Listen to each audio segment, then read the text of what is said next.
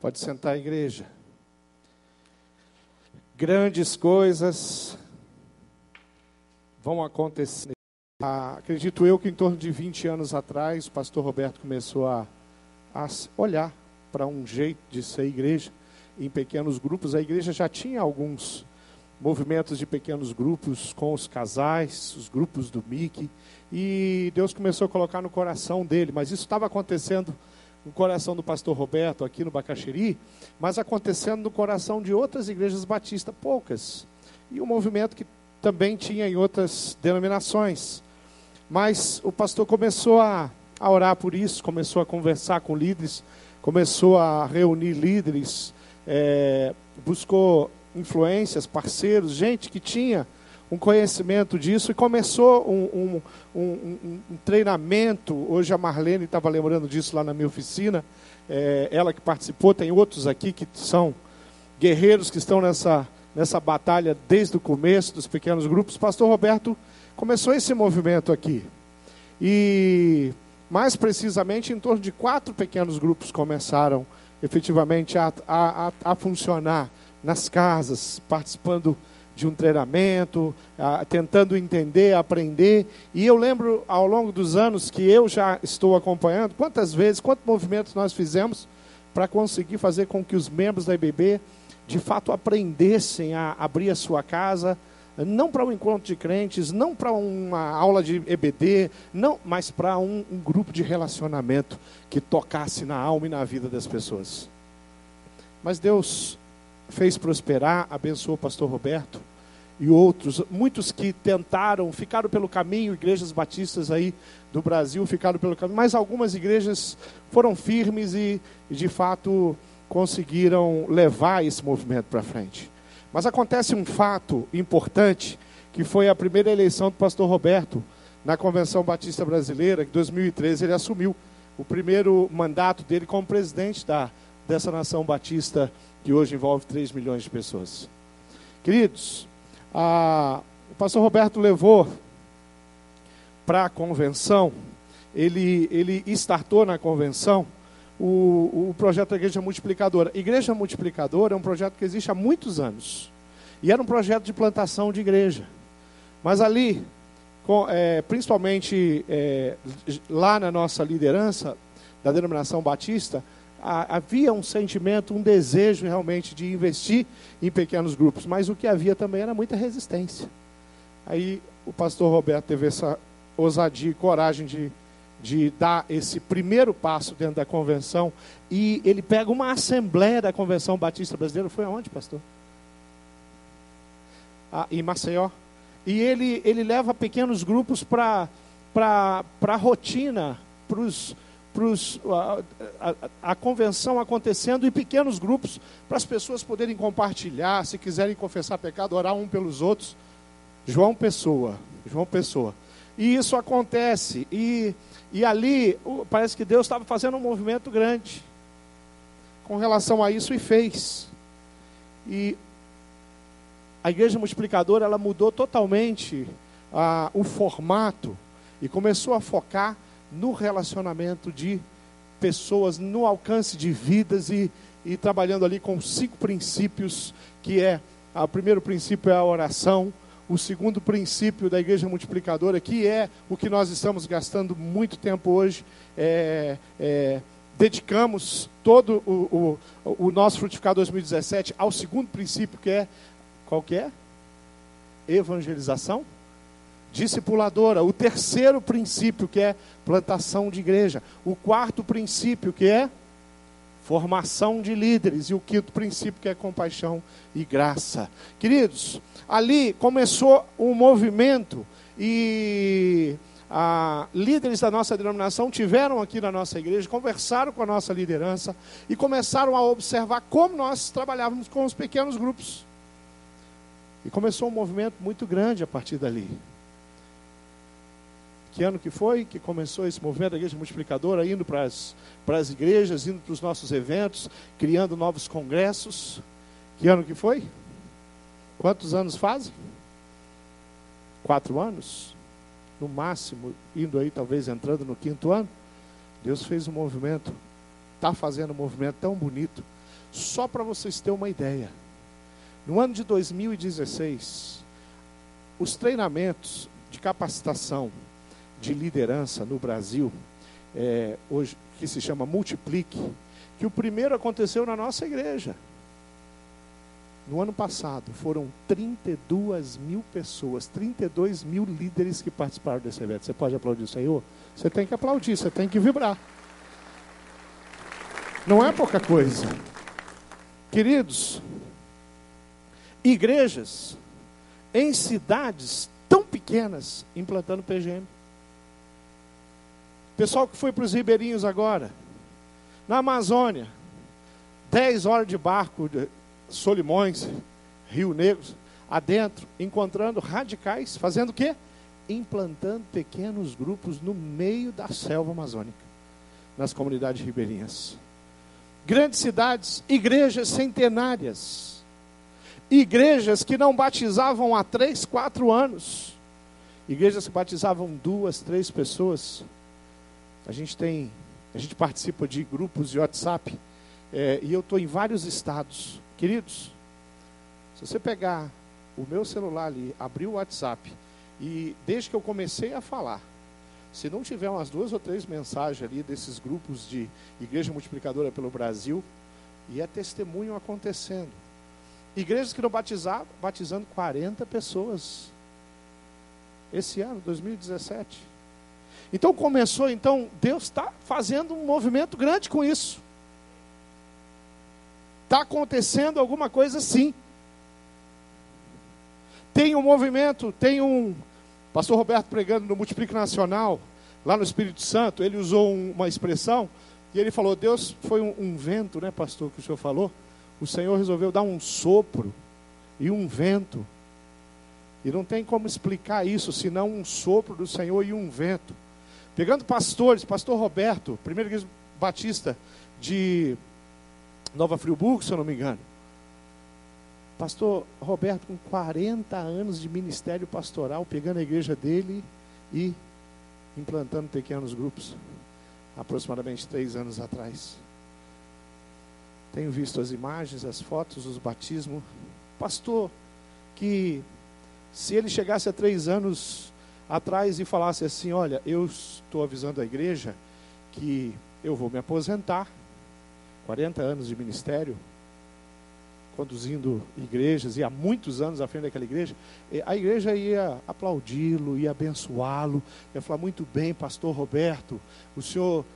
Mas não foi isso que ele falou, que ele fez lá. Ele chegou há três anos atrás, perto de quatro anos, e falou assim: Nós vamos começar um movimento de pequeno grupo na nossa igreja.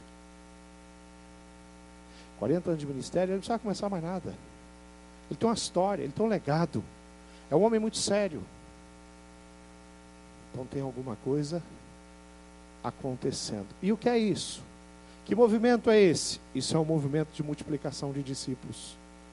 Que movimento é esse? É um, um movimento aonde a igreja assume o seu papel de sacerdote, sacerdócio de todos os santos, e começa a alcançar vidas pela cidade e a igreja passa, muitas igrejas deixam de ser igreja do domingo para ser igreja todo dia. Deixa de ter um endereço para ter um monte de endereço. Aonde aquela igreja se reúne. E é exatamente isso que está acontecendo. Eu queria ler um texto com vocês, Marcos 16, 15, porque ele tem muito a ver com esse movimento de que Deus está fazendo. Queridos, eu, eu creio que esse movimento ainda Está começando na nossa denominação. Ainda tem muita igreja que vai entrar. Ainda tem muita água para correr. Deus ainda tem muito por fazer através de um movimento que a proposta é um retorno à vivência do que a palavra de Deus, do que a Bíblia Sagrada, do que o Novo Testamento, do que o Evangelho, o livro de Atos, as cartas paulinas, nos ensina. Marcos 16, 15 diz assim: E disse-lhes, Senhor, vão pelo mundo todo e pregue o evangelho a todas as pessoas. Quem crê e for batizado será salvo, mas quem não crê será condenado. Estes sinais acompanharão os que crerem. Em meu nome eles expulsarão demônios, falarão novas línguas, pegarão em serpentes, e se beberem algum veneno mortal, não lhe falar mal algum. Imporão as mãos sobre os doentes e esses ficarão curados. Depois de lhes ter falado, o Senhor Jesus foi elevado ao céu e assentou-se à direita de Deus. Então os discípulos saíram e pregaram por toda parte. E o Senhor cooperava com eles, confirmando-lhes a palavra com os sinais que a acompanhavam. Querido, no teu pequeno grupo teve cura? Levanta a mão, pastor, teve cura no meu pequeno grupo. Levanta a mão, fala, pastor, eu experimentei cura no meu pequeno grupo. No teu pequeno grupo teve um mover de Deus na vida de pessoas, na área financeira. O Senhor faz milagres constante, Ele ouve as orações. No teu pequeno grupo teve muito mais de 50%, 60% de oração respondidas. Se você não sabe e não tem informação, do que aconteceu com as orações do seu pequeno grupo, em termos do coração de Deus, é porque você não anotou elas, para conferir depois. Se você tivesse pegado um caderno e toda oração que se faz num pequeno grupo, aquele grupo que se reúne sistematicamente toda semana e que vive um relacionamento é, diário, de comunhão, de tantas formas. Aquele grupo é onde as pessoas amparam, se você tivesse anotando, Queridos, quem sabe ia bater aí a casa dos 90%. Não é só 50 não. É muito alto. Nós fizemos isso no passado. Fizemos uma campanha. Eu lembro de, de entregar cadernos nas mãos dos líderes. Lembra, pastor Silvani? Vamos voltar aos anais. Pegar cadernos e entregar na mão do líder. Você tem que anotar. E daí tinha o, o, o, o final do mês, o dia para voltar no caderno e ver as orações que foram feitas e começar a, a, agradecer, glorificar a Deus porque Ele tinha respondido a oração. Você acha que mudou alguma coisa? Não mudou nada. O Deus que fazia milagres e prodígios na sua igreja continua fazendo milagres e prodígios e faz lá no seu pequeno grupo. Quando eu olho para esse texto, ele fala: olha, pregue o evangelho. Batize as pessoas que se convertem. Querido, batismo é uma coisa linda. Eu digo que é a cerimônia mais linda que a gente pode participar. Porque é a cerimônia pública. É uma festa, é uma declaração, é um depoimento público de algo tremendo que aconteceu. O Jorge é batizado? Jorge que testemunhou? Ainda não. Você vai se batizar, Jorge? Certeza? Fica de pé. Confirma para todo mundo.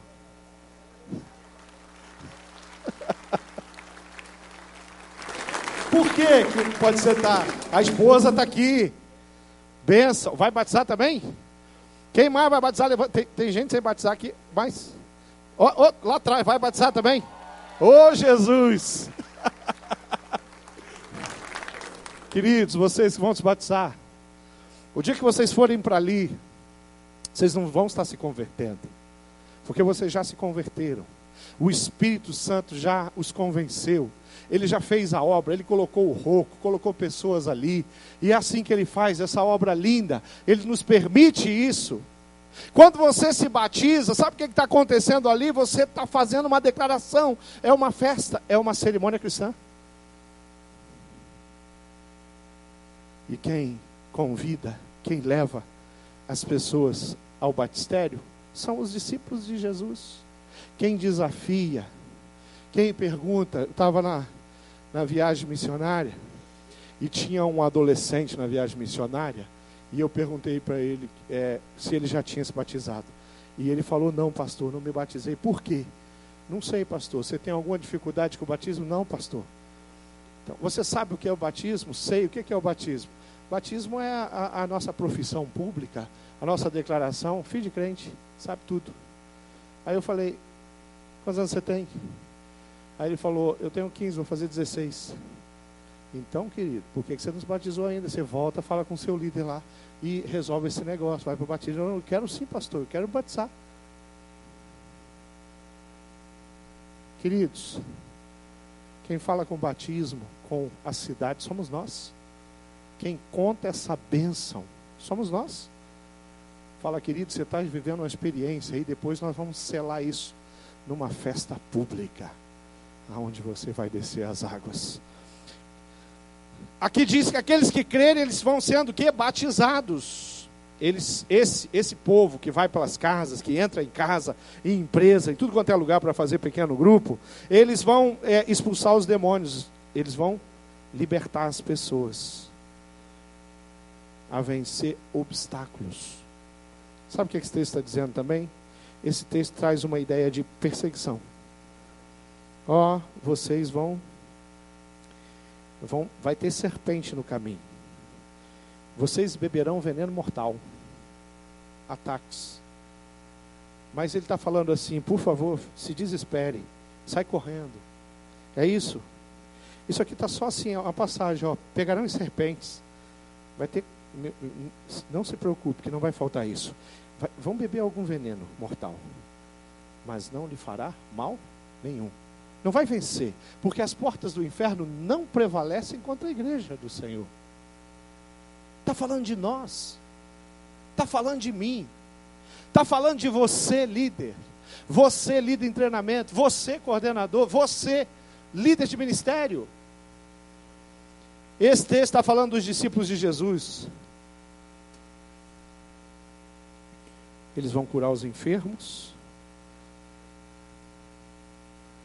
e vão fazer essas coisas por toda parte, por tudo quanto é lugar, em tudo quanto é cidade, pelo Brasil todo. Esse movimento está acontecendo é bom demais, é o movimento da igreja. A igreja do, do Senhor Jesus, querida, ela, ela não nasceu ontem, ela não tem 20 anos. Ela não tem 4 anos. Ela tem 2 mil anos. E o que nós precisamos fazer hoje é buscar esse sopro que o Espírito Santo pode lançar sobre a nossa vida para participar dessa obra. O que nós precisamos fazer é olhar para um texto desse e falar: Senhor Jesus, aonde eu ponho meu nome? Porque esse texto me interessa. Eu quero ser esse aí. Qual? Esse. Esse mesmo. Esse que prega o Evangelho. Esse que leva as pessoas ao batismo. Nós, a igreja, batizamos pessoas. Esse que expulsa os demônios e cura os enfermos. Eu. Você discípulos do Senhor Jesus espalhados. Uma das coisas que nós precisamos sim fazer é discípulos. Uma coisa que o Senhor nos deu condição de fazer é fazer discípulos. O Senhor deu a possibilidade, Ele entregou o negócio quase pronto, Ele deixou uma cerejinha em cima do bolo para você. O bolo Ele fez, que tem a ver com essa árvore, que tem a ver com com o fruto maduro, que tem a ver com pessoas que ele, ele, ele, ele separa no meio da multidão. Eu vejo a, aquela cena do Apocalipse do anjo separando pessoas, sabe, pensando as pessoas. Eu vejo a ação do Espírito Santo na cidade do mesmo jeito. Eu não sei quem vai estar aqui amanhã, mas essa pessoa que vai estar aqui amanhã, o Espírito Santo já trabalhou. Eu não sei, Edu, qual vai ser o seu próximo discípulo. Mas o Espírito Santo já sabe, ele já preparou o seu próximo discípulo. Discípulo da Maristela, discípulo do Cláudio. O Espírito Santo já está trabalhando o coração deles, querido. Eles vão se eles vão, eles vão meio que chocar com você em algum momento, em algum lugar, em alguma empresa, em algum curso, em alguma viagem, em alguma festa, em alguma rua, em algum condomínio. E eu só tenho esse privilégio de estar lá e o Senhor me usar. Que coisa fantástica isso. Como é que eu faço isso? O que, é que eu preciso fazer? Qual é o papel que o Senhor deixou para mim? Primeiro, o papel de interceder. Ele falou: olha, você vai interceder. A hora que você bater, você já conhece, sabe o nome. Agora você começa a interceder. Você começa a interceder por quê? Porque a obra que o Espírito Santo começou, ela está em andamento, é um processo. Quando o discípulo ele, ele diz, eu quero, eu entrego, eu aceito. Quando ele faz oração com você em algum lugar, na rua, no carro, em qualquer lugar, quando ele faz isso, ele está ele tá iniciando um novo processo na vida dele. Processo de santificação. Você faz parte disso também. Você vai ajudar, vai orientar mas você vai interceder. Nós temos um exemplo O nosso exemplo maior sempre em todas as coisas chama Jesus Cristo. E o exemplo de Jesus em João 17, 20, ele fala: Minha oração não é apenas por eles, aqueles discípulos que ele já havia aglomerado, ajuntado no ministério dele. Rogo também por aqueles que crerão, aqueles do futuro. Até você está nessa oração. É, por meio da mensagem deles, aqueles, para que todos sejam um. Pai, como tu estás em mim, eu em ti, que eles também estejam em nós, para que o mundo creia que tu me enviaste. Queridos, o que Jesus está falando, ele está dizendo assim: Pai, aqueles que vão vir, aqueles que vão ser alcançados, aqueles que vão se tornar discípulos, aqueles que vão andar com os nossos, aqueles que vão aprender com os nossos, aqueles que vão glorificar o meu nome, aqueles que vão ter a sua vida transformada, a sua opção, as, a, a, a, decisões com relação ao seu estilo de vida, pessoas que vão ser transformadas, que vão sofrer um processo de metanoia. É isso que Jesus está falando. Oro por aqueles que hão de vir. Então faça isso. Se você não tem um discípulo hoje que você está investindo, trabalhando na vida dele, comece a orar e fala: Senhor, o Senhor sabe quem é. Eu conheço tantas pessoas, falamos aqui no painel eu me relaciono com tantas pessoas, mas dentre as tantas pessoas que eu me relaciono, tem pessoas que o Senhor já preparou. Então, Pai, eu estou orando por essa pessoa ou por essas pessoas, e o Senhor vai me levar até elas. O Senhor vai abrir os meus olhos espirituais e eu vou compreender e entender que é essa pessoa. Como? Compartilhando do amor de Jesus com todos que passarem por mim. De que jeito? Alguns desses vão dar um passo e vão se aproximar para mais perto. E vão querer ficar por perto. Alguns deles não vão querer ficar por perto, mas o Senhor vai me orientar a chegar perto. Como? Quem sabe na sua oração, o Senhor falando contigo, fala assim: levanta, Ananias, porque eu tenho um instrumento escolhido. E você vai lá. Ele vai ser seu discípulo, Ananias. Você vai lá. Ele teve uma experiência muito tremenda comigo. E nessa experiência, ele ficou cego. E você vai lá para abrir os olhos dele. Aí Ananias fala: Mas eu, Deus, como é que é o nome dele? O nome dele é Saulo, Ananias. Saulo? Tem certeza, Senhor? Porque o Saulo é muito perigoso. Saulo não é qualquer um, não, Senhor. O Saulo é o cara que está matando aí a nossa família. Ele já tirou gente nossa. Ele já levou o Estevão. E né? Ainda não, aí não levou ainda nesse processo. Ele vai levar o Estevão. Você é profeta, o Ananias, né? É ele mesmo, o Saulo. É esse mesmo. Você vai lá. Sabe qual foi a atitude de Ananias? Levantou e foi. Ele não falou, não, Senhor. Se Senhor quiser me ajuda, o Senhor só me dá outro nome. Esse não. Esse eu não quero ajudar, porque esse é, esse é complicado. Esse é muito difícil. Senhor vai conduzir Ananias, Ananias vai até Paulo. Paulo teve uma experiência sobrenatural. Paulo devia estar mutado, ele não estava entendendo nada. Mas chegou Ananias e começa a ajudá-lo. E uma das coisas que Ananias vai fazer é orar, e as escamas dos olhos de Paulo vão ser abertas. E ele vai começar a enxergar. E aqui é literal. E também não literal. Porque os olhos de, de Paulo foram abertos os naturais e os espirituais, através de Ananias, através de Barnabé, através de um discipulado. A oração move o coração de Deus. A oração faz com que Deus trabalhe, com que Ele nos conduza. A oração faz eu compreender a voz de Deus e o direcionamento de Deus. A oração, a conversa, o bate-papo com Deus, faz eu entender qual é o propósito dele para hoje. E aí eu vou em direção ao propósito dele. Apóstolo Paulo, ele diz assim: ora, aquele, aquele que é poderoso para fazer tudo muito mais abundante além daquilo que pedimos ou pensamos, segundo o poder que em nós opera. A esse seja a glória na igreja, em Cristo Jesus, por todas as gerações, para todos sempre. Amém. Aquele que é poderoso para fazer, é com ele que nós falamos. A oração. Então, nós precisamos interceder. Você precisa interceder por vidas. Se não está na sua agenda a intercessão por salvação, querido, faça isso. Se você tem um hábito de jejuar, por exemplo, eu, eu dou uma dica para você. Se não a maioria dos seus jejuns, todos, coloque vida, salvação de vida nos teus jejuns. Comece a jejuar para que Deus levante vida através da sua vida. Coloque na sua oração diária orar por aqueles que, queridos, deixa eu testemunhar uma coisa para vocês. Os mais antigos aqui, os batistossauros aqui, né? É, vão lembrar, é coisa de 30 anos para trás que eu estou falando. Eu não, não tenho ouvido isso nas orações nos nossos dias, e talvez seja um erro nosso. Nós íamos orar por uma comida na hora do almoço.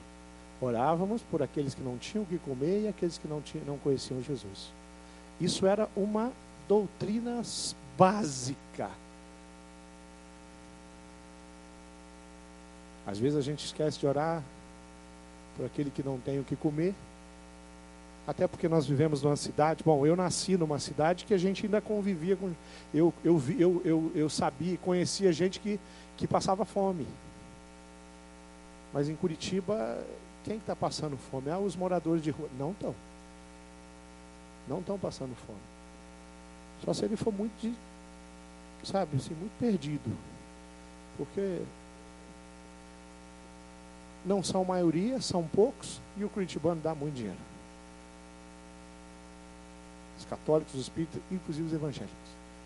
Se alguém chega e fala, eu quero comer, pode ser até para usar droga, mas dá. E se chega na sua casa e pede, eu estou com fome, eu preciso de um pão, leva alguma coisa.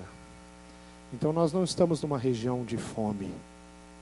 Nós não, não, não conhecemos assim. Sabe aquele, aquela família que está passando na cidade, vamos lá ajudar ela. A gente nem tem esse direito aqui, as pessoas vêm até aqui, uma célula lá descobre, a gente faz o um movimento, a gente ajuda, a gente é, entrega cesta, mas tem muito pouca fome na nossa região. Talvez por isso.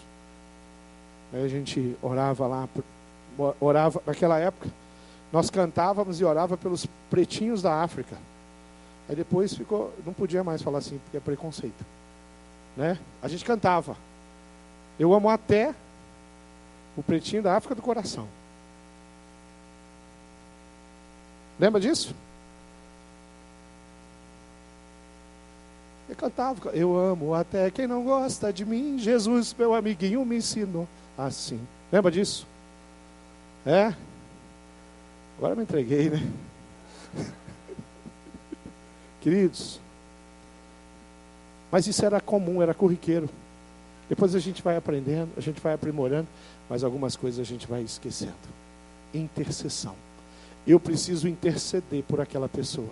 Eu preciso começar a orar por aquela família que Deus colocou no meu caminho. Eu preciso começar a orar por aquela visitante que esteve no, nos dois últimos pequenos grupos, o último foi na minha casa, que eu conheci lá no estacionamento do, do, do prédio onde eu moro. A intercessão vai fazer a diferença. Segunda coisa, construa um relacionamento explorador com as pessoas. Olha que João 1, 35 e 37 diz: No dia seguinte, João estava ali outra vez com dois dos seus discípulos. Ele estava em algum lugar com dois dos discípulos. E olhando para Jesus, que por ali passava, disse: Esse é o Cordeiro de Deus. Os discípulos ouviram-no dizer isso e passaram a seguir. João não estava sozinho. Ele estava com duas pessoas e ele aponta para Jesus. Mas ele estava se relacionando com aqueles. Ele estava perto. E quando eu estou perto de alguém, eu posso falar para ela, querido, Jesus, Ele é o Cordeiro de Deus. Mas desenvolva um relacionamento, se interesse, tente conhecer. Pergunte, faça pergunta. Pergunte como é o nome, como é casado, vai perguntando. As pessoas respondem. As pessoas respondem. Se você chegou e você está, olha, como é que é seu nome? E ela falou o nome dela, você fala, o meu é Márcio. Prazer em conhecer. E continua a conversa. Você está no comércio? Onde você está? continua. Mora no prédio, está tá no mesmo elevador que você. Aquele tempo do elevador é uma eternidade, dá para fazer tanta coisa naquele tempo do elevador. Né? Querido, numa subida do elevador dá para passar o WhatsApp para umas 20 pessoas. Porque nós estamos ligeiros nesse negócio de WhatsApp.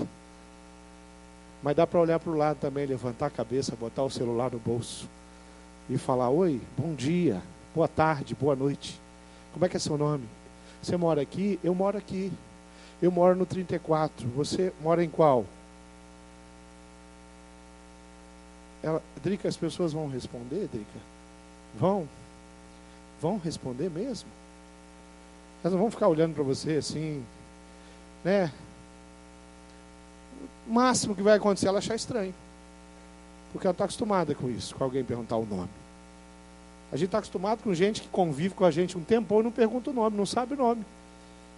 Mas quando a gente pergunta o nome, nós estamos desenvolvendo algum relacionamento. Quando eu me interesso pelas dificuldades possíveis de alguém que trabalha na mesa do lado, eu estou desenvolvendo um relacionamento explorador.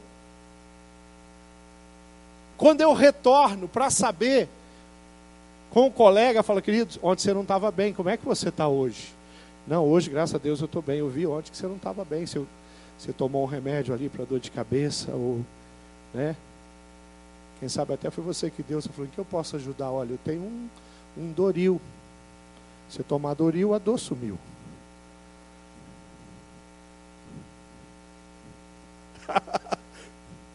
eu vou me atualizar em nome de Jesus.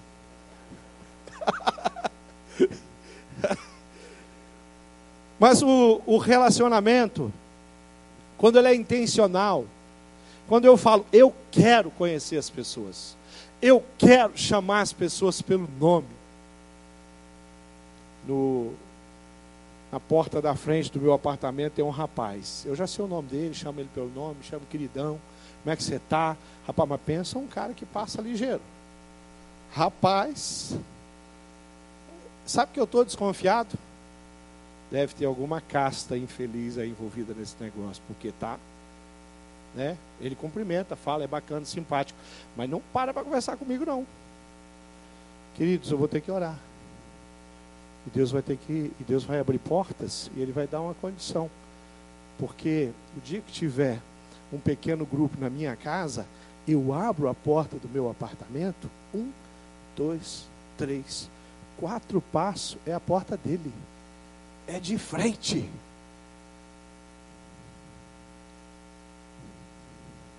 Mas por que, o Senhor foi colocar o cara tão perto de mim? Ele deve ter algum propósito. Não é possível. Agora eu posso ignorar quatro passos. Eu posso não querer saber o nome dele, muito menos ter um relacionamento com ele. Muito menos sonhar em um dia ir a um restaurante da cidade, sentar com aquele André e conhecer um pouco da história dele. André, você trabalha com o quê? Aonde você trabalha? Quanto tempo? Você nasceu aqui? Você nasceu no interior? Qual cidade você nasceu? André, qual é o teu time de futebol? Não vá me dizer que você é coxa branca. Ter um relacionamento, conversar. Vou ter que orar e dar essa oportunidade para poder sentar com ele.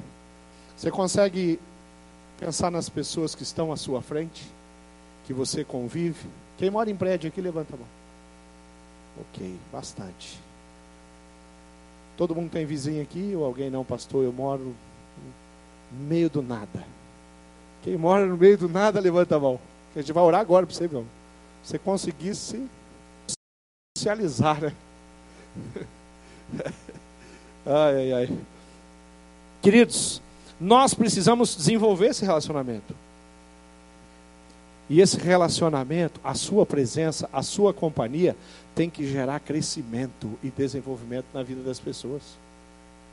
Andar comigo, eu vou ter que compartilhar as coisas que eu aprendi, então eu vou gerar crescimento. E sabe o que, é que vai acontecer quando aquela pessoa que nem conhece Jesus ainda começa a me contar a história dela, a vida dela? Eu também vou crescer. E nós vamos longe juntos. E daqui um dia nós estamos servindo o Senhor juntos. E daqui um dia o pequeno grupo é na casa dessa pessoa. E mais um pouquinho, o pequeno grupo é liderado por essa pessoa. E mais um pouquinho, pessoas da família daquela pessoa vão se chegando a Cristo.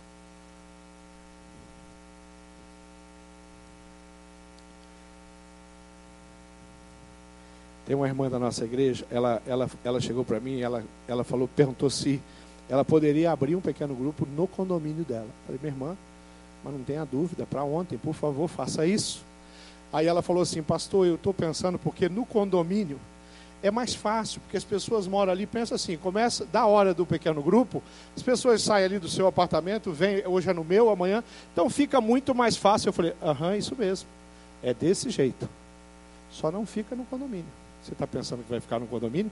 Porque o cara que foi alcançado no condomínio, o casal que foi alcançado no condomínio, traz a mamãe, que não mora no condomínio.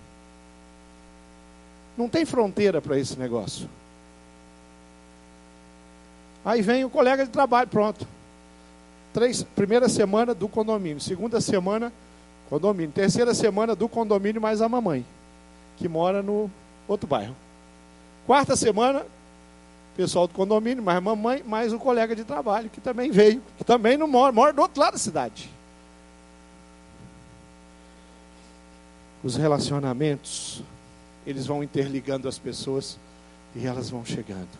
Você alcançou aquele vizinho, você alcançou o colega de trabalho, o colega de trabalho traz a família dele. E quantos irmãos da nossa igreja já discipularam uma família inteira? Quem aqui já discipulou uma família inteira? O pai, a mãe, o Espírito Santo, todo mundo. Levanta a mão. Aí, ó. Você discipulou o colega de trabalho, aí trouxe a esposa. Aí vocês discipularam ele e a esposa. Aí eles trouxeram o, filho. Aí você aproveitou e já fez sementes com o filho também. E aí ele traz o irmão dele, que também traz a esposa. E aí vai, não para. Não é assim, Gláucia? Desse jeito, não.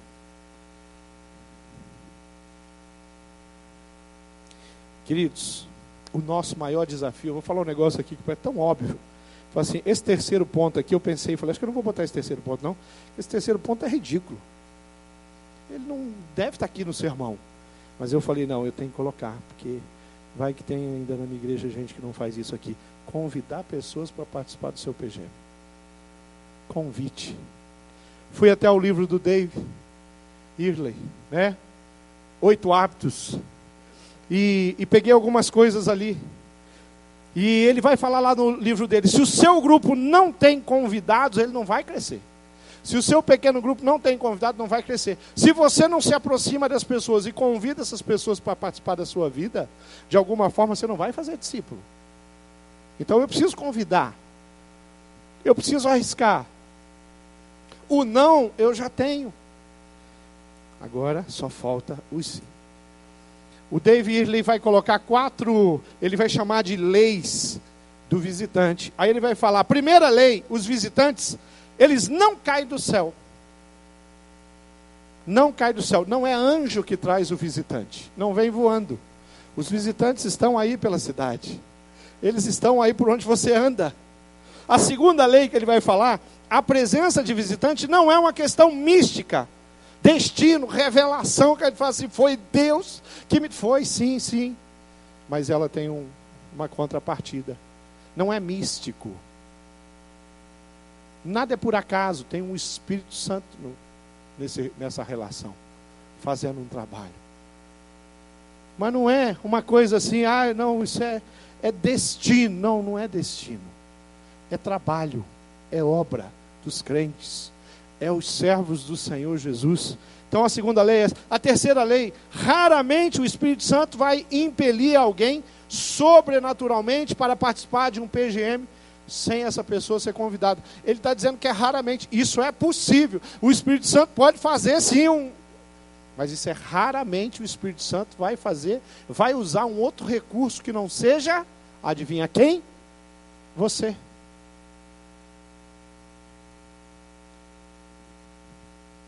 Quem que foi alcançado por um anjo? Levanta a mão. Alguém? Ninguém. Você foi alcançado? Quem que compartilhou Cristo com você? Foi uma pessoa de carne e osso? Isso. Do jeito que nós vamos fazer. Então, ele não vai impelir sobrenaturalmente as pessoas a trazer até você. Não. Ele vai impelir no seu coração. E vai usar você.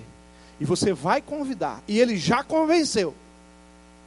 E essa pessoa, impelida pelo Espírito, diz: Aceito. Eu vou à sua casa. Eu vou a esse lugar que você está me convidando. Eu vou na casa do Jaques e da Tati. Eu não sei quem é, mas você está me convidando. Deve ser bom. Vou lá. Vou na casa ali. Quarta lei. A visita de, de pessoas a seu PGMs está diretamente relacionada ao convite que você faz a elas. E elas aceitam. E elas vão. Então, além da oração, além de me aproximar e desenvolver algum tipo de relacionamento, eu preciso chamá-la, convidá-la, buscá-la com o meu carro, levá-la até a, a, aquele lugar tão especial, onde eu encontro com pessoas tão especial. A, a, a vizinha do estacionamento, eu falei para ela de um grupo muito especial, um grupo que se reúne para orar. Você acredita em Deus? Nós nos reunimos para falar com Deus. E ela falou: Vou sim, aceito. E não é que foi? Por que será que ela foi? Porque eu convidei, senão não tinha ido. Se eu simplesmente falasse de Deus para ela e falasse: Tenha um bom dia e vou embora, ela não ia. Eu precisei convidar, precisei dar o endereço. O pior que pode acontecer quando eu estou olhando e estou interessado em abençoar alguém é essa pessoa não vir, não participar comigo não está perto de mim. O melhor que pode acontecer é elas aparecerem. Elas surgem lá. Se ninguém convidar, diz o Dave, ninguém virá. Se uma pessoa for convidada, terá o benefício da escolha, de poder fazer uma escolha, sim ou não.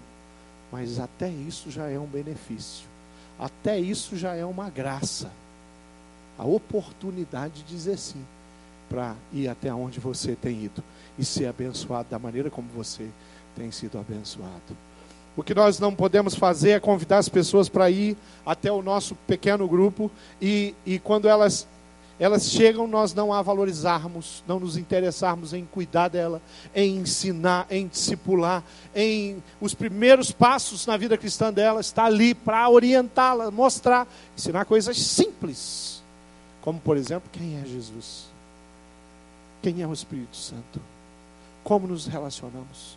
O que é a oração e como eu faço a minha oração? A palavra de Deus, a Bíblia Sagrada.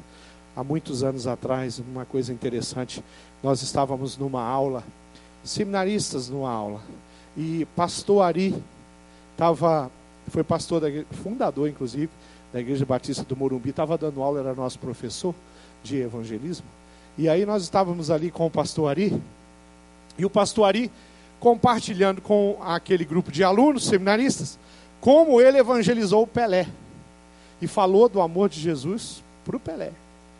E ele falou de outros nomes conhecidos na época, o presidente do Bradesco, e ele explicando como ele evangelizou o presidente, naquela época atual, o presidente do Bradesco. Pastor Ari era um cara que tinha um um dom de evangelismo muito acentuado, estava no Morumbi, muito próximo de muita gente assim, e, e, a, os alunos ali, né, aqueles, maioria bem jovens, e, e todos, e as pessoas fazendo pergunta para ele. Aí um aluno falou para ele assim, pastor, quanto o senhor é, evangelizou o Pelé? Como é que foi? Ele falou, fiz um convite, ele foi à minha casa. E eu sentei com ele. Aí o outro aluno falou, pastor, o que, que você fez? O que, que você falou para o Pelé quando você estava evangelizando o Pelé? Aí ele falou assim, eu falei com ele da palavra de Deus. Aí pastor Ari pegou a, a, a Bíblia dele e falou para ele, eu comecei a explicar para o Pelé que a Bíblia tem dois mandamentos, dois testamentos, o novo e o antigo. E que a Bíblia ela foi escrita por aproximadamente 40 autores inspirados por Deus. Mas que toda a palavra desse livro vem do Espírito Santo de Deus. Os alunos estavam assim parados, falando assim, mas só isso? Como assim? Eu vou me encontrar com o Pelé, eu vou ensinar para ele que a Bíblia tem dois mandamentos, o antigo e o novo, dois testamentos, não, é? não tem coisas mais profundas. Ele falou, não. O que ele precisava ouvir era isso, ele precisa entender, ele não entendia nada desse livro. Ele precisava explicar uma coisa muito simples que ele não entende. Ele precisava olhar para esse livro com um pouco mais de carinho. Nos meus relacionamentos, as pessoas que chegarem perto da gente, elas vão aprender o quê? Elas vão aprender que Deus, quando nós falamos com Ele, Ele ouve. Ah, pastor, todo mundo sabe disso. Não, não sabe, querido. Não sabe. As pessoas não sabem disso.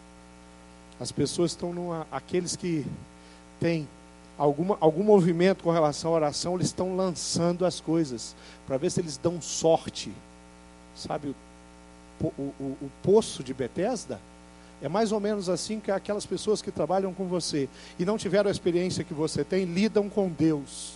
Então você precisa ensinar para eles: olha, aqui, nós nos reunimos e nós falamos com Deus.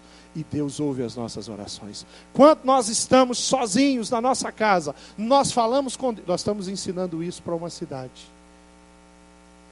E você ainda pode ser ousado e falar assim: por que, que você não faz um teste? Você fala com Deus. Espera. E Deus vai responder você. Porque Deus, Ele é de responder as orações. Deus não é do tipo que você fala com Ele e Ele não fala com você. Ignora você. E as pessoas que nunca tiveram uma experiência com Deus, elas vão ser tocadas por Deus de uma forma sobrenatural. Você está querendo falar do que, querido? Nos seus relacionamentos? Você está querendo explicar o que? Você está querendo discutir o que? Se ele é ateu, você quer discutir ateísmo, você vai discutir ateísmo com ateu? Fala de Jesus para ele. Quando ele tiver uma pergunta, tenta responder. Se você não souber, diga para ele que você não sabe a resposta. E você vai buscar a resposta. E quem sabe você vai surpreendê-lo.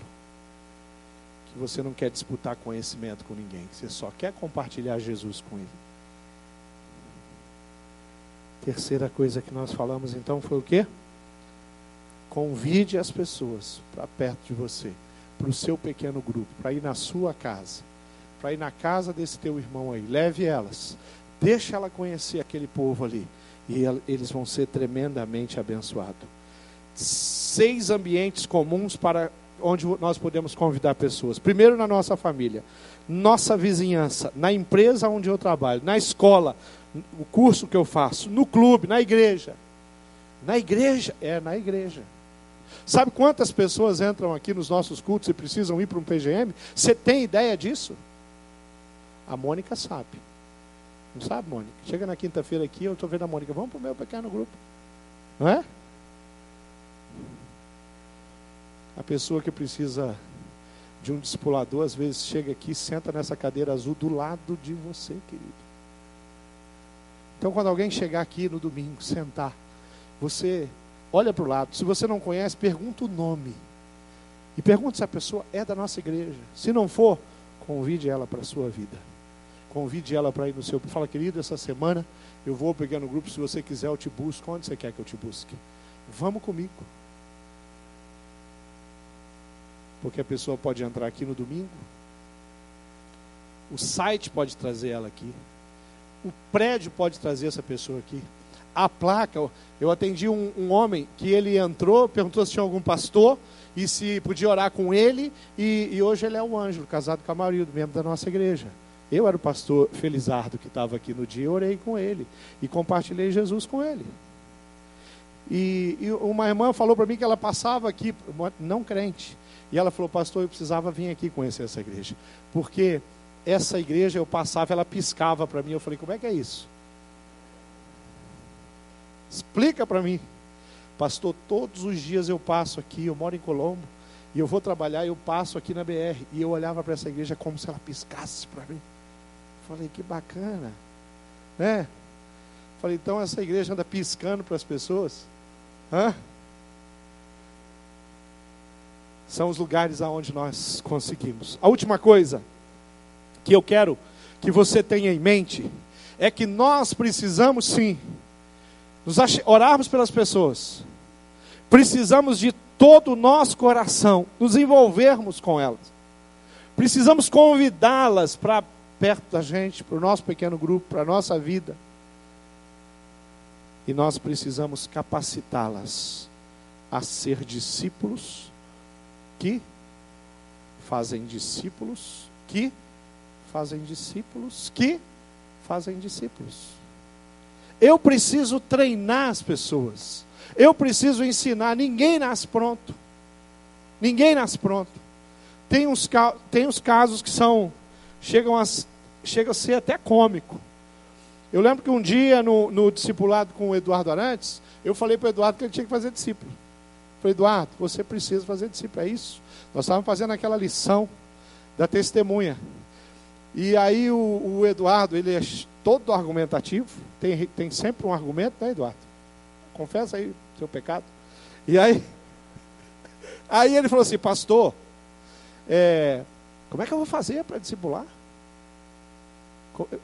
Eu não, pastor, conheço tão pouco. Falei, rapaz, é o que você conhece, Eduardo. Aquilo que você conhece, você vai, vai compartilhar. Meu irmão, você vai e você, tudo que você está aprendendo, você ensina. Se você, se você não souber a resposta, alguma coisa, você me liga. Eu, eu, se eu não souber, eu falo com o pastor Roberto. E se na época o Avelino era vivo, se o pastor Roberto souber, ele vai falar com o pastor Avelino. E a Avelino vai falar com Deus, não sei. Alguém vai responder. Mas a verdade é o princípio. Daqui a pouco o Eduardo volta. Pastor, já tem um discípulo. Sério, Eduardo? Como é que é o nome dele? Foi o Paulinho primeiro? Samuel. Samuel?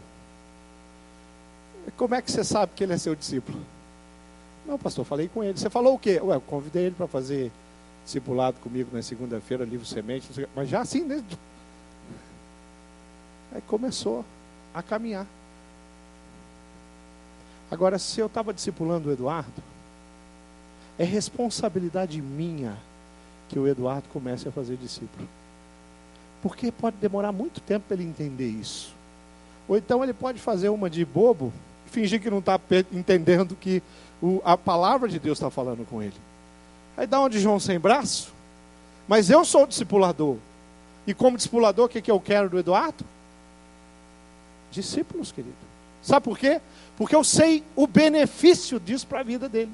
Eu sei o quanto isso vai fazer esse rapaz crescer. Eu sei o quanto ele vai ser abençoado. E eu sei o quão precioso é fazer aquilo que a palavra de Deus diz para mim fazer. É bom demais fazer aquilo que a palavra diz que é para fazer. É bom demais ser obediente aos mandamentos de Cristo. E Jesus falou: Eduardo, você vai fazer discípulo. Silvani, você vai fazer discípulo. Felipe, você vai fazer discípulo. Falou com você. Você vai fazer discípulo. Natal, você vai fazer discípulo, querido. Dentre tantas coisas que você faz, você vai fazer discípulo. E a palavra de Deus não? Não mente, não erra. Atos 9, 18, 20 diz: imediatamente, algo como escamas caiu dos olhos de Paulo. E ele passou a, a ver novamente. Levantando-se, assim, o cara, o cara teve um encontro com Jesus, caiu. Ele se levanta. Quando ele se levanta, está cego. Jesus mandou, o Senhor mandou Ananias. Ananias vai, ora, cai a escama. Aqui diz, imediatamente eu estou pronto. Mas e a escola bíblica? Primeiro não tem a escola bíblica para depois fazer discípulo? Não, não, já começou a compartilhar.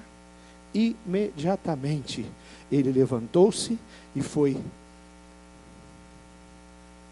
Paulo foi batizado. Depois de comer, recuperou as forças. Saulo passou vários dias com os discípulos em Damasco. Olha só o discipulado, coisa linda. Logo começou a pregar nas sinagogas. Rapaz, isso aqui é, é outro nível. Já começa a pregar na sinagoga. Né? Logo começou a pregar nas sinagogas. A história do Paulo não é assim. Paulo, o Eduardo Arantes falou de Jesus para o Paulo. Aí o Paulo foi para a igreja, foi cantar no coral, passou uns nove anos na escola bíblica dominical, depois ele é, foi fazer o CFI, em três anos ele se formou de CFI, aí ele vai fazer discípulo. Quantos anos deu? Eu já perdi a conta, porque eu não sou bom de matemática. Será que na tua vida não está assim? Não, primeiro eu vou fazer isso, segundo eu vou fazer aquilo. Querido, pregar o evangelho não é dar aula de teologia, não. Pregar o evangelho não é explicar teologia sistemática. Teologia sistemática é uma das áreas mais complexas de compreender da teologia, para quem talvez não sabe o que é. A gente que os pastores estudam esse negócio. Não é, não é, não é dar aula de teologia sistemática. Pregar o evangelho é contar a sua história o que aconteceu com você, você conta para os outros. O que Deus está fazendo hoje, de manhã, à tarde, você está contando. Sabe o que Deus fez hoje de manhã? Você está pregando o Evangelho. Porque o Evangelho é o poder de Deus a manifestação de Deus para o coração do homem. Deus se manifesta para mim. Eu vou compartilhar tudo que eu estou vivendo com Deus. E eu sou feliz. E é uma alegria muito grande poder fazer discípulos. E não há nada mais precioso do que ensinar alguém a dar os primeiros passos da fé cristã. Que coisa mais tremenda. Tem tanta coisa para me ocupar. Eu posso ficar lá só no meu WhatsApp o dia inteiro. Mas eu posso separar um tempo para mim sentar com alguém. Eu posso assistir os seriados, que tem tanto agora, né? Está na moda, novela importada. E aí, eu vou ficar lá, eu vou assistir um depois do outro. Mas eu também posso separar um tempo da minha agenda semanal para fazer discípulos. Seu dia tem 24 horas. Sua semana tem sete dias. Seu dia tem 24 horas. Cada dia tem 186 horas. Como você usa as 186 horas, eu não sei, mas você sabe. Você é testemunha disso. Você sabe como você está aplicando? 186 horas por semana. Bem ajeitadinhas. Quantos discípulos dá para pôr? Dois. Fantástico. Não, pastor, dois é muito. Um. João é que estava com dois lá, mas João era apóstolo. Eu vou no um. Um discípulo. Uma pessoa. Eu vou investir na vida dela. Como? Começando a ir até a mesa dela começando a ir dizer para ela que eu quero, que eu estou orando pela vida dela. Pastor Roberto falou disso hoje com a mangueira. Começando a me preocupar e me interessar por ela, pelo coração dela. E ela vai começar a crescer, ela vai começar a se interessar, ela vai começar a ficar curiosa, ela vai começar a me observar. E ela não vai tirar os olhos de mim, não, ela vai ficar olhando. E a palavra de Deus diz, ó, Paulo falou assim para a igreja, para tantos, ele falou, sejam meus imitadores, do jeito que eu estou fazendo, você faz. Se você fizer do jeito que eu estou fazendo, você vai se dar bem. Sabe por quê? Porque eu estou perseguindo a cruz. Eu estou perseguindo Jesus, eu estou de olho em Jesus, eu quero viver, eu conheço Jesus, eu tenho conhecido Ele cada vez mais na palavra dEle, eu tenho intimidade, muitas horas de relacionamento com Ele, e tudo que eu aprendi com Ele eu estou vivendo. Então, se você me observar, você está fazendo uma coisa boa. Daqui a pouco ela vai passar por cima de mim. E ela vai conseguir chegar em Jesus e ela vai ficar do meu lado agora, como um irmão meu, um discípulo. Nós vamos nos relacionar. Mas agora eu estou aprendendo com ela também. Agora ela está ministrando a minha vida também. Agora está crescendo, se tornou tão grande. Queria fechar, antes de orar com vocês, desafiar vocês, porque às vezes você tem que ser ousado, às vezes você precisa ir para um cantinho, você precisa se ajoelhar e falou: Senhor, por favor, usa a minha vida. Eu quero contar uma história que eu já contei aqui, acho que já contei, porque eu, às vezes eu me confundo, que é tanta coisa que a gente fala, tantos lugares, às vezes eu me perco, né? Já contei. Aí o pessoal fala: Não, pastor, você não contou isso, não. Eu vou contar. Ah, uma história de que há um homem chamado John Wesley e John Wesley foi uma figura muito importante, um homem que pregou o evangelho para multidões. Há um, um, entendimento, um estudo que diz que ele percorreu em cima do lombo de um cavalo 50 mil quilômetros pregando o evangelho. Alguns lugares, cidades que John Wesley chegava, juntava em torno de 6, 7 mil pessoas para ouvir ele. Pensa num homem usado. Foi o fundador da igreja metodista. E as biografias, história de John Wesley.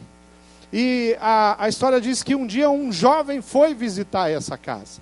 E esse jovem viu aquele cantinho, estava lá aquela, aquela coisa separando aqui, o cantinho, né? E aí ele vai para o cantinho e ele pede para o guardinha lá da casa, lá do museu do John Wesley, e fala assim: Você deixa eu entrar ali e me ajoelhar no cantinho que John Wesley eh, se ajoelhava e orava?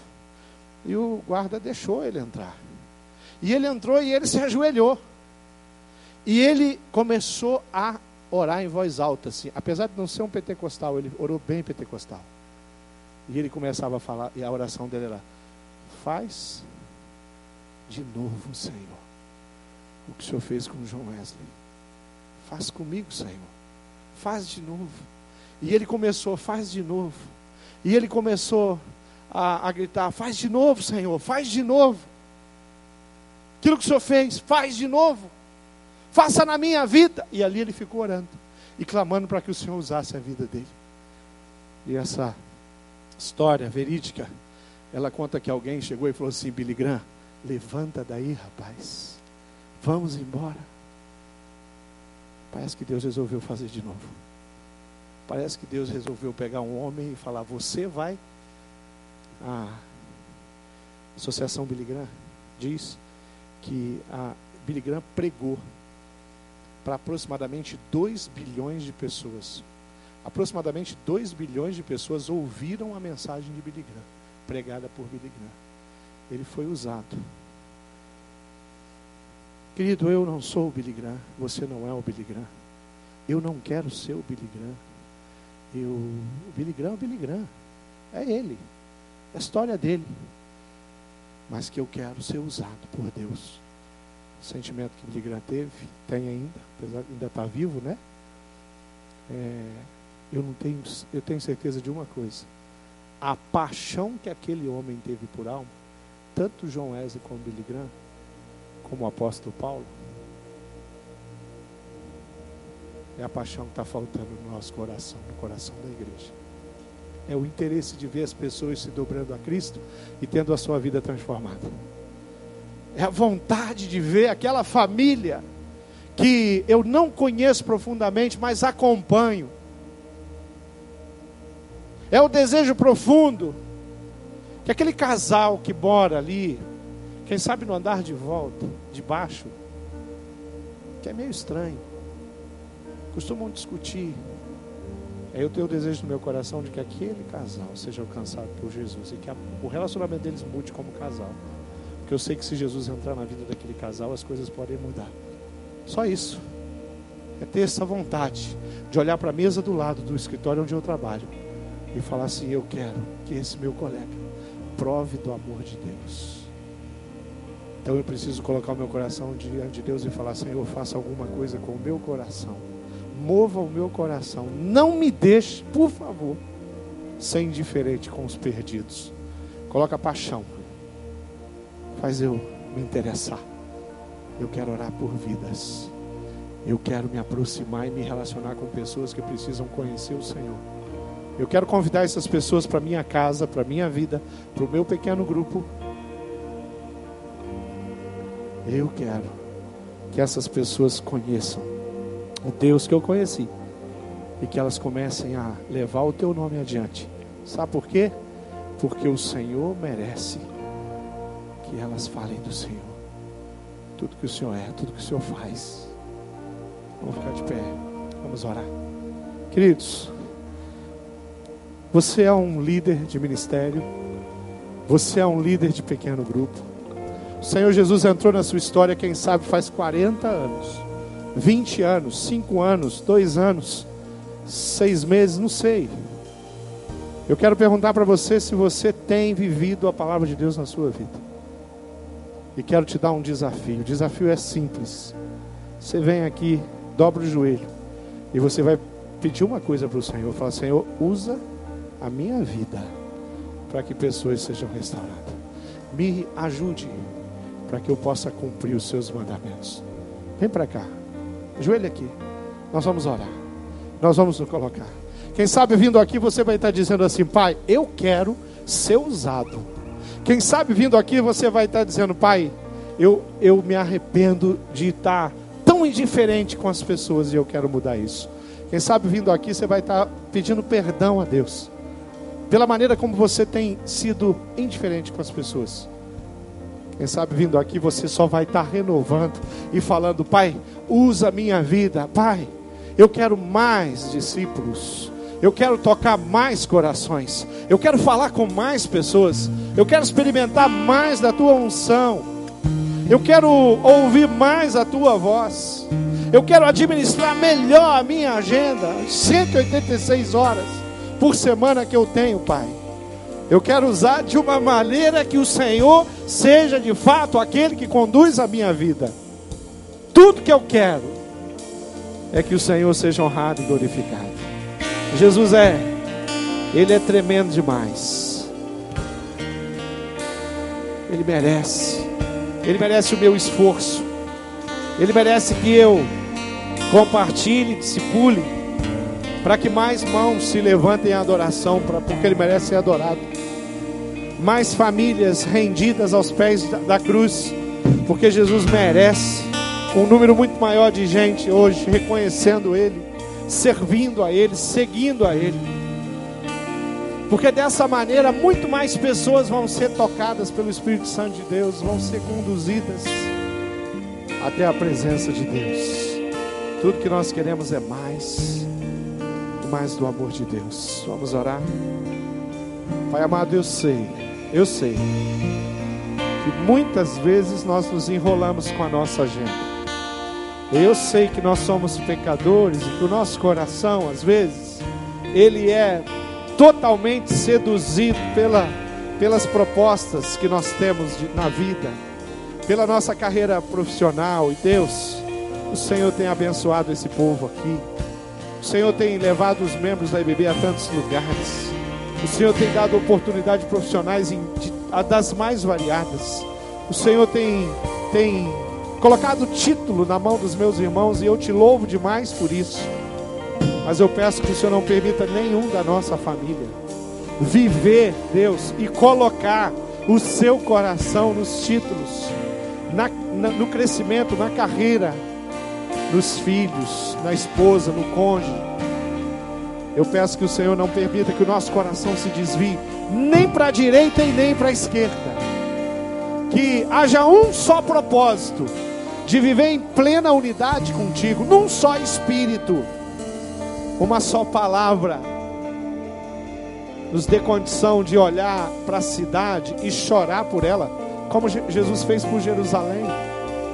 Nos dê a oportunidade, o privilégio, Deus, e a disciplina de todos os dias orar por aqueles que hão de vir, aqueles que o Espírito está trabalhando, os frutos maduros espalhados pela cidade nos dê condição de abrir mais portas e nos instalarmos como igreja, Pai. Mais um pequeno grupo multiplicando o amor de Deus. Mais um pequeno grupo numa escola. Mais um pequeno grupo numa empresa. Mais um condomínio onde nós nos reunimos. Mais uma rua da cidade. Mais um bairro, mais uma cidade. Pai, tudo que nós queremos é que o Senhor venha sobre o nosso coração e derrame nele a paixão que nos move, que nos faz levantar de manhã, falar contigo, nos entregarmos e em alto e bom tom declararmos: Pai, esse dia vai ser usado para a honra e glória tua. Jesus, eu te louvo pelo privilégio que eu tenho de ter alguns discípulos, mas eu peço perdão porque talvez o Senhor tinha um número diferente do que eu tenho. Quem sabe o Senhor tinha mais vidas, mais famílias, na qual o Senhor esperou que eu tivesse ido. Quem sabe o Senhor teve que levantar outros servos. Eu não quero ser negligente com a tua palavra. E eu não quero ser negligente com o chamado que o Senhor tem para a minha vida. E eu não quero deixar de colher os frutos que o Senhor quer que eu colha. Eu quero servir e trabalhar e pregar o Evangelho e compartilhar da minha fé, da minha história. E eu quero que muitas pessoas provem do amor de Deus. O amor que eu provei, que meus irmãos provaram. Nós nos entregamos nas Suas mãos e nos declaramos filhos teus, servos teus, aqueles que fazem a tua vontade. Eu oro em nome do Senhor Jesus Cristo, digno de toda honra, todo louvor, toda adoração, majestade maior entre nós, Rei dos Reis, Senhor dos Senhores, o Cristo, o Filho do Deus vivo, aquele que derrama a graça. Nós te louvamos em nome do Senhor Jesus. Nós o adoramos no nome precioso do Senhor Jesus. Nós declaramos que as portas do inferno não vão prevalecer. Que toda resistência que Satanás quer fazer vai cair por terra. Que aquelas vidas que estão resistindo vão se dobrar à tua soberania. E nós vamos pregar as palavras de vida eterna em alto e bom tom, para honra e glória sua. Oro agradecido em nome de Jesus. Aleluia. Você pode adorar o Senhor Jesus.